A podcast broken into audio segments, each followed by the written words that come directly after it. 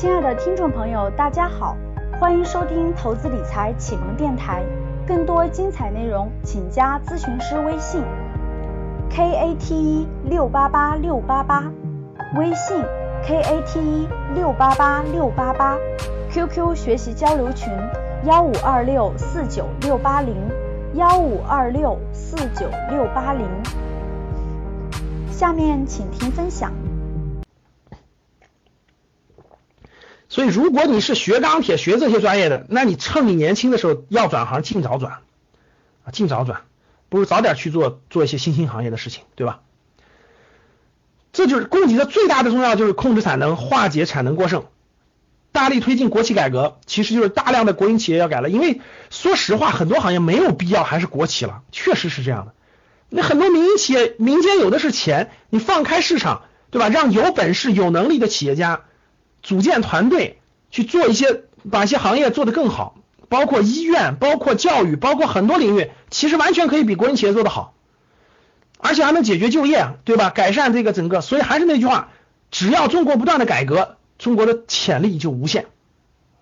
大家懂我的意思吧？就其实中国，大家想想，为什么我们去泰国，为什么那么多这个这个中国的那个每年有一万个亿，每年有一万亿要到要到国外去消费？要到国外去买东西，便宜是一方面的啊，国内还有很多很多好的产品、好的服务没有做到位，都没有做到位。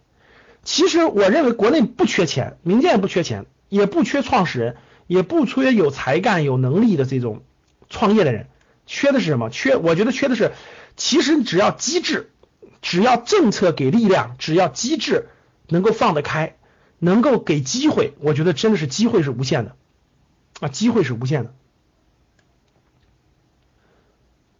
消除隐性壁垒，鼓励民企参与国企改革。对呀，谁说民企不能去修铁路呢？谁说民企就不能搞航空公司呢？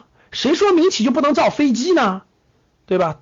谁说这个那个那个那个原要按这理论的话啊，人家外企外企已经做了，已经做成五百强了，已经做成大的家电公司了，中国你就别碰了，永远做不了。那还有今天的格力吗？还有今天的美的吗？还有今天的海尔吗？就是这个道理。就我相信，只要放开了。有的是好民营企业可以做得很好的，甭管你是教育、医疗、飞机，甚至军工，甚至军工。大家想一想，我前一阵刚录了个视频，就是讲那个啊人机大战，人机大战那个阿尔法狗那个创始人，你看到一个科学家就可以挑战整个全世界，对不对？一个科学家就可以创造人工智能的奇迹，就可以创造人工智能的奇迹。谁说中国就没有这些牛人呢？我觉得，我认为是有的。只要机制放开，只要机制放开了，好，往下深挖国内的需求的潜力，所以这政策是对的，支持发展养老、健康、家政、教育培训、文化体育服务。各位看，这些都是未来的新兴方向啊！你别跟我说，我我没跟你说新兴方向，其实大方向就放放在这儿了。各位，王健林也给大家说了，其实政府报告里也说了。国内需求的潜力大方向都摆着呢，你就业也好，创业也好，很多都要跟这些相关。第一，看支持发展养老、健康、家政、教育培训、文化体育等服务消费，这里面就包含了王健林说的两项，对吧？亚洲首富王健林明确说了，明确说了，呃，未来三个大方向最有机会，一个是文化娱乐，对吧？万达影院。第二，体育都说了，第三个健康。这都是呢，都是呢，王健林提的。哎，政府工作报告都告诉你哪有工作机会了，都告诉你哪能发财致富了，都告诉你你的青春年华在哪儿了，都告诉你的钱要投资在哪儿了，就看你知道不知道了。这些都是好行业啊。完善物流配送，促进快递健康发展。现在快递业的几大巨头现在全借壳上市，对不对？投资有好机会吧？现在快递现在借壳已经明确了两家了，整个上市公司 A 股里已经有两家了，明确了。上网查查就知道了。啊，一个是大洋创世，一个是爱迪西，两家快递业的巨头全部签完借壳协议了，等着证监会批呢。你盯住它，活跃二手车市场，加快建设城市停车场和新能源汽车充电设施，看到没？这些行业，你想你想就业啊，可能你不是学这个专业的，但是你想投资有机会啊。降低部分消费品进口关税，增设免税店，哇塞！哎，教室里我问一点啊。这个见过就是咱们去周边去过免税店，看到中国看见过中国人在国外怎么买东西的，打个一。就看见过的怎么打个一？我一月份去泰国的时候，我给你们拍了张照片，我给你们拍了个就是刷卡机那，就是泰国那个免税店黄泉免税店刷卡机那有多少人在排队刷卡？我拍了张照片发到我朋友圈了，你们看没看？然后这个你们去过那个三亚，就是那个海南的免税店吗？就海南的免税店也是同样的。其实广这一条，大家看到了吧？广这一条增设免税店，其实你就知道。那我问你，中国最大的免税店？免税店是由公司去运营的，对吧？中国最大的免税店的这个这个东家是谁？就是哪家公司有权利在中国开免税店？我就问这一个问题，这就是干货，这就是干货中的干货。你能把这个问题回答完了，你就你就牛了。有人说阿里巴巴是吧？其实我这里就有干货了，已经。好，布置个作业啊，告你个干货啊，听好了。中国能开免税店的公司就那么。两家，但是未来会更多，未来会更多，但是现在其实就那么一两家，就那么一两家，其中有一家还是上市的，还是 A 股上市的，到底是哪家我不说，因为说了这个不合适，但是我已经告得很清楚了，你只要回头百度一搜就行了啊，这算一个小干货啊，一个小干货啊，我看人数现在已经到了两千两百零二人了，没关系，我就先放个小干货吧，大干货后面还在后边哈，稍等一下啊，好。那个，大家看这儿啊，呃，孟总进教室了，我再讲两分钟，我们就呃，我把麦克交给孟总了。大家看这儿，落实带薪休假，各位旅游旅游现在是不是很火爆？哎，正好讲的带薪休假。哎，我问大家，旅游火不火吧？我问你们，旅游火不火？旅游是不是是不是火爆的行业吧？各位，就是你们觉得最近你你觉得他是你觉得他是不是欣欣向上的？正好讲的旅游了是吧？太好了，孟总进教室了。好了。这个这个这个，待会儿呢，我们以热烈的掌声和献花是吧？欢迎黄包车的创始人啊，孟总给大家，孟雷孟总给大家分享这个旅游行业的创新模式啊。这里面呢，我也给大家这个这个简单介绍一下。我介绍的时候呢，正好那个孟总可以那个那个点击上课，点击上课就上传课件，上传课件。我们前两天呢，正好去那个这个黄包车去做游学了。我们前两天正好去黄包车做游学，然后那个孟总这个模式呢很有意思，确实很有意思啊。呃，待会儿让他给大家讲一讲，给大家讲一讲。其实我咱们教室里的两千多人，其实都可以是黄包车的客户，都可以享受这个平台上提供的很好的服务啊。我就不多说了，我让孟总上麦啊。理想教一下，喂。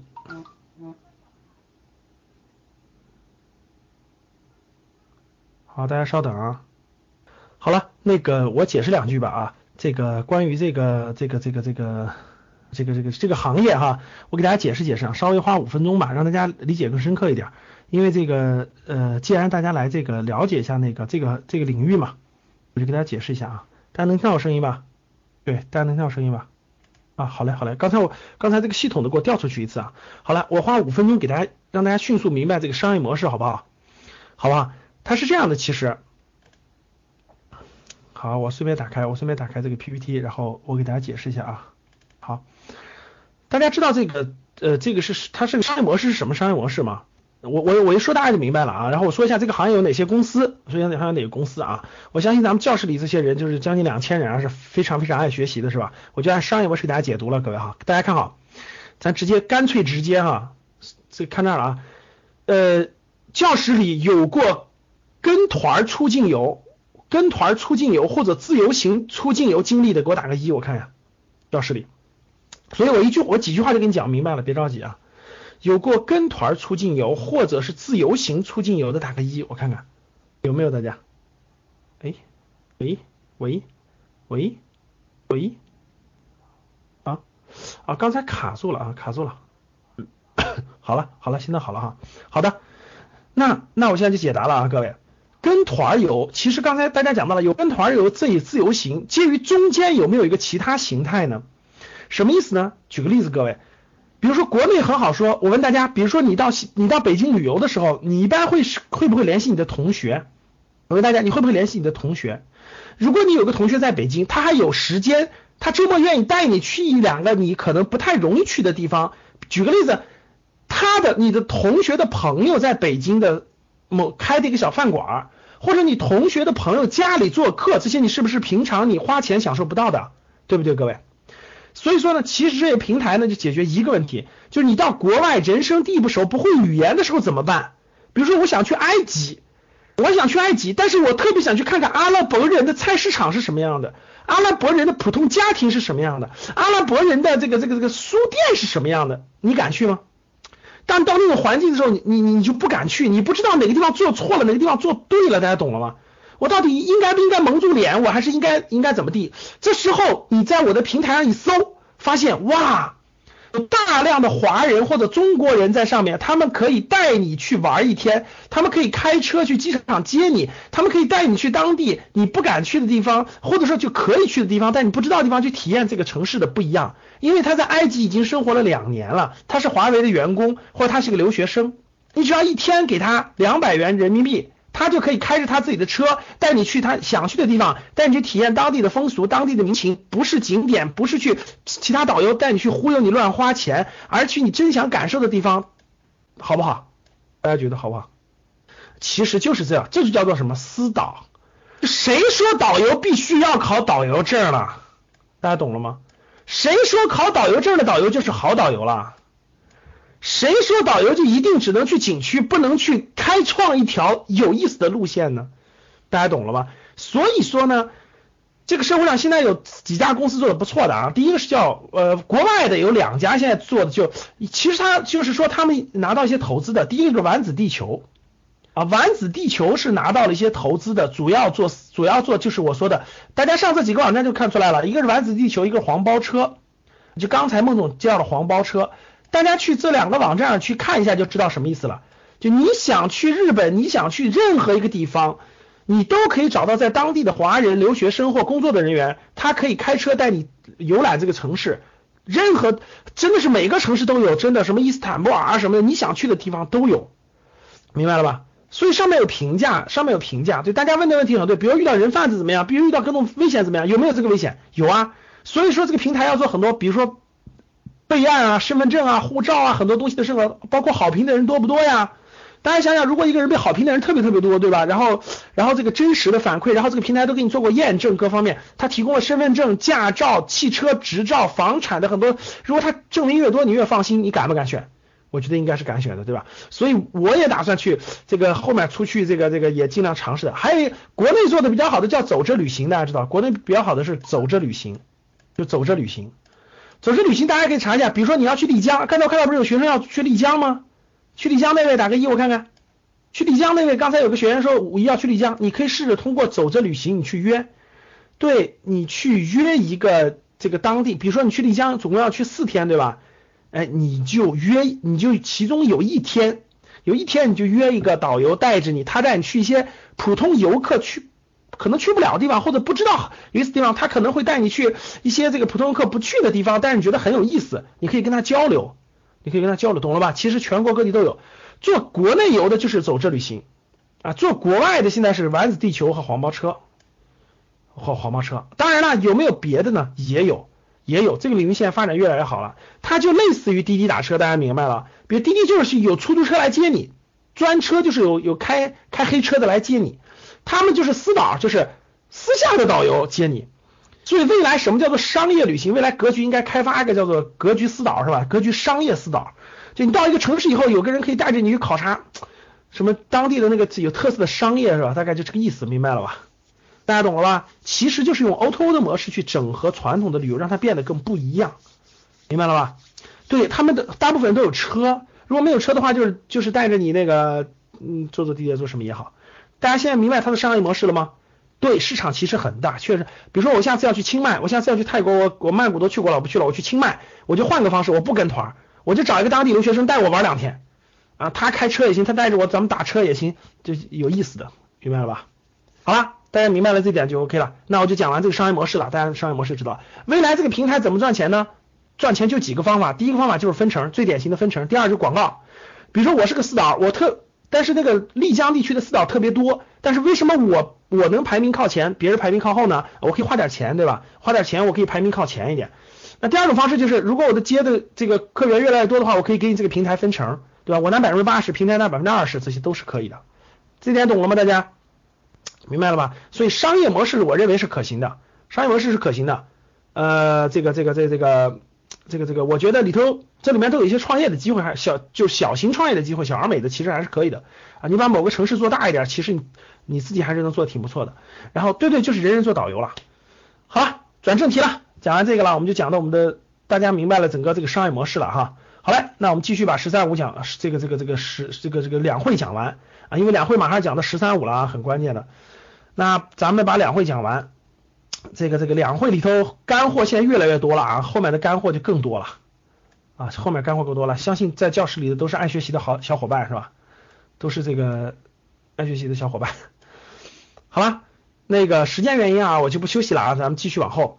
呃，这个这个后面干货比较多，时间比较紧张，我就讲干货了。重点咱们讲干货，好不？好。那刚才我讲到这儿了，各位看到没有？刚才我讲到这儿了啊。就是这个这个这个这个这个地方了，其实后面重要的就多了啊。现在能看到了吧，各位？好，大家能看到我桌面了吗？能看到我桌面了吗？看到打一。好，好，手机登录都看不到啊。好了，大家往这儿走了，大家看啊。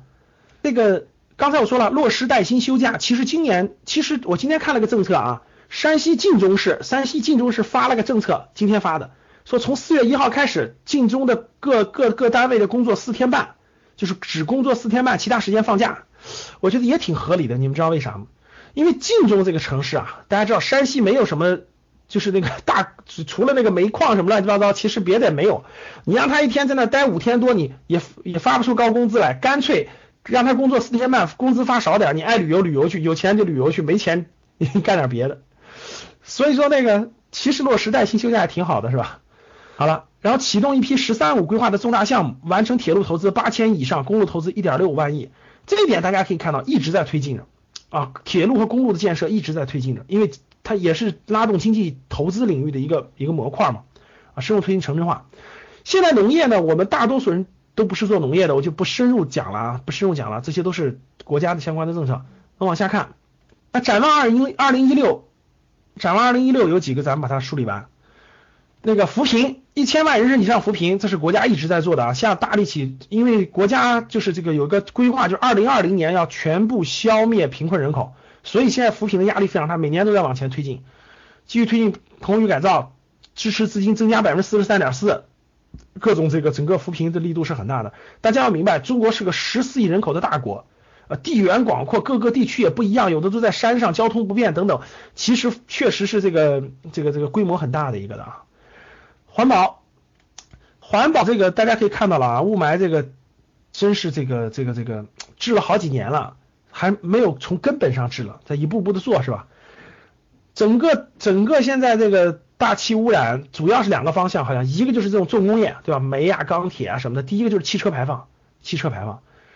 所以现在大家看到这个新能源车为啥推的力度这么大？包括这个钢厂的这个减要削减掉一亿吨的这个钢的产能。这些都是跟这息息相关的，治疗水的污染等等，这都是整个这个地下水的超采啊、湿地保护等等，这是它这是环保。其实环保跟我们最相关，就是我们大多数人可能并不是在环保行业从业，但是我们做投资的时候，其实环保的很多企业是可以做选择的啊。民生，二零一这个一六年的应届毕业生七百六十五万，大家发现没发现，每年应届毕业生七百多万，对吧？你们也没看到哪年大学生大批量的失业找不到工作了，发现了吧？其实没有，现在大学生都能，其实只要他想工作就能就能找到工作，就能找到养活自己的工作。不就业的大部分都是要不就是考公务员继续考公务员，要不就继续考研，要不就是自自谋职业的。其实只要他想就业都能就业。我我我每年都都要做一些这种大学生就业的工作。据据我深度理解和了解，不就业的都是他自己要，都是他自己的原因。就可以明确说，都是他自己的，对他自己觉得不满意，他自己觉得不合适，他自己一定要考老师，一定要考公务员，一定要考研，所以他自己没有就业。其实该就业的都能就业了，一点都不是问题啊。普惠新幼儿园的贫困家庭减免高中，现在很多城市都可以就是普及到十二年，很多这个地方都普及到十二年教育了，是吧？高中其实你想上都可以上，基本上都可以上了。这一块其实问题，像一线城市现在这个这个这个和那个其他城市完全不一样。你像教育这块，像其他城市你买你随便买个房子就能落户口，然后就可以上学了，在当地。在一线城市可不可不是这样的啊，像北京这样的，这个真的是，就是还是问题很多的，留守儿童啊什么的还是问题很多的。医疗，这医疗的整个调整，整个医疗的这个完善一对夫妻可生两个孩子的配套政策，就整个医疗。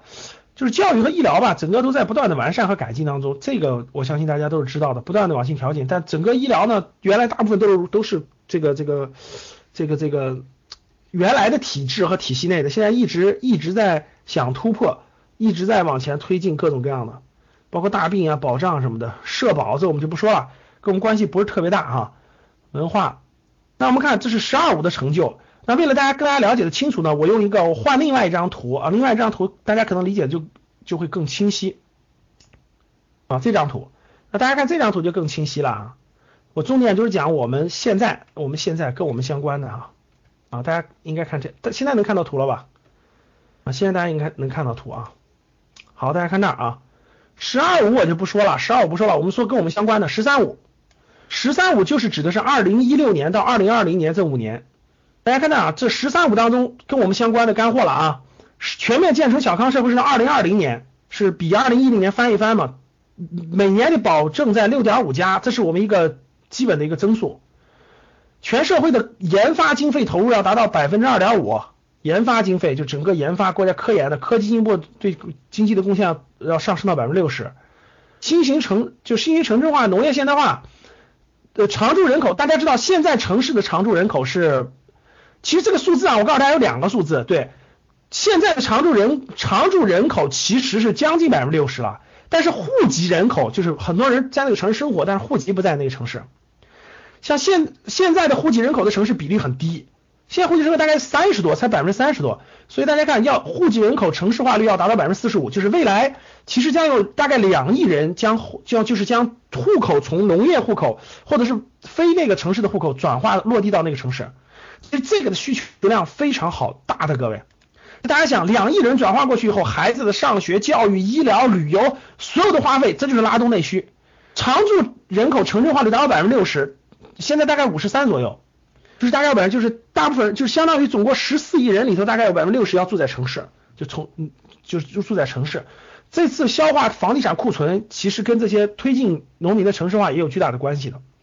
高铁里程达到三万公里，覆盖百分之八十以上大城市。大家现在高铁确实方便啊，中国这个高铁的改变真方便啊，基本上周边城市一个小时基本都能到达了。这是这是环保的，单位降耗、降耗用水量降低，二氧化碳排放、森林覆盖率等等等等。这城市空气天气，现在北京是肯定达不到啊。现在基本上冬天，包括现在春天，基本上一半天气是雾霾，真是一半雾霾。今天天气还可以，前两天一直都是雾霾。劳动年龄，这是民生相关的“十三五”的劳动。年龄人口平均受教育年龄提高到十点八年，其实现在大部分人只要想上学都能上学，基本上都是不想上学所以上不了，对吧？城镇新增就业五千万以上，这基本其实没什么问题。棚户区改造两千万套，人均寿命提高一岁，现在人均寿命确实整体是提高的。发展，大家看这什么？发展是第一要务，就是经济发展不能停，不能停。结构性改革这个最重要，就是传统产业、传统的行业要往下淘汰，新兴的要往上发展，就必须完成这个，这个是特别重要的。新旧发的新旧发展动力交替，就是以后的拉动中国经济的绝对不是传统制造业、重工业、重化工等等，绝对不是这样的。包括基础设施投入、房地产，未来一定要转化成是科技拉动型的、消费拉动型的、服务拉动型的，一定是要转化这个方向。所以未来就是过去的两三年，包括未来的五年，这件事儿是重中之重。所以中国经济叫冰火两重天，就有的行业特别好，有的行业特别差。我们去，我们前两天去商业游学，去新东方的时候，我们选了个大公司嘛，去新东方的时候，新东方的人家那个那个那个讲的人就说，其实他们感受不到经济寒冬，每年增长一直很好。VIP 学员一堂课一千块钱，一个小时的课一千块钱，照交不误，二三十万歘歘的，就是有的行业你就感受不到，各位，有的行业就能感受得到，对吧？大家看二零一六年的主要预期目标，国内生产总值增长百分之六到百分之七，居民消费在百分之三，一千万人。登记失业率基本进出口基本平衡，这个其实有可能会下滑。现在无论是李嘉诚啊，无论是呃一季度的数据来看，进出口可能要比想象的要更差一些。居民收入增长这是基本能达到的，国内生产总值能耗下降，主要排放物继续减少，这都什么样的？二零一六年的重点做的八个工作，这八个工作稳定经济，看这条第一个是稳定经济，供给侧改革就是关停并转，让传统这些煤矿、钢铁关停并转，这是就是刚才我说的几个行业啊，养老、健康、体育、文化、大规模旅游、大规模发展，现代化农业，促进农业农民增收，对外开放的力度更大。这里面主要指的是什么？各位，资本市场的对外开放，干货来了啊！二零一六年最重要的有一件事，你们记住，二零一六年五六月份。国际指数有可能要纳入 A 股进入国际指数，所以这件事一旦能成，是一个重大事件。所以这件事主要指的就是这件事。环境治理毫无疑问了，我认为未来最好的行业里头，就是整个发展潜力的环。大家看那个现在上市公司年报已经出来了啊，环保公司的这个这个年报数据基本是比较漂亮的，你们去看看就知道了，就环保相关的，切实保障改善民生，加强政府的资源改善自身建设，这就是整个的。这是两会的一部分，哥啊，就是报告当中所含的内容。那我们看一个，还有一个东西报值得看的，就是这个部长说部长的话，各位，就是整个这个部长，二零一六年两会的时候，各个部长都接受了采访，各个部长都透露了一些重大政策和信息，我给大家梳理梳理，好不好？我给大家梳理梳理啊。这个部长是这样的，整个这是这个外交部部长，其实各位说实话，中国的这个你们认真观察啊。这一届外交部部长王毅是个狠角狠角色，狠角色是吧？就是在国际地位和国际方法和策略上，我觉得跟以前的外交部长是不一样的，不一样的啊！我是我我非常挺王毅啊！我觉得这我觉得这一届外交部长跟别人不一样，不一样。就是习大大的班子里头，你看出你看这个出，你看那个那个出出去就是到各个国家交流交往的时候，你可以看到王毅是必跟着对吧？他是外交部部长，然后。我觉得他的很多国际观点和国际政策，其实能影响了习总，能影响了习总，而且他的经验非常之丰富，我觉得是中国的福气，我觉得是中国的福气，就是外交必须有有这种狠角色的人物，才敢敢横的时候就得横，敢软的时候就得软，是吧？敢硬的时候就得硬，敢谈时候就谈，敢打的时候就得打，有这样外交部长才能行，所以我感觉有王毅在，我很放心。这各位各位应该比较放心啊，这这活不好干，说实话。但是但是我觉得中国之福气吧，就是其实大家发现没，历史就是人推动的啊，历史就是人推动，有了合适的人就能改造历史。我认为就是这样，就时势造英雄，英雄造时势吧。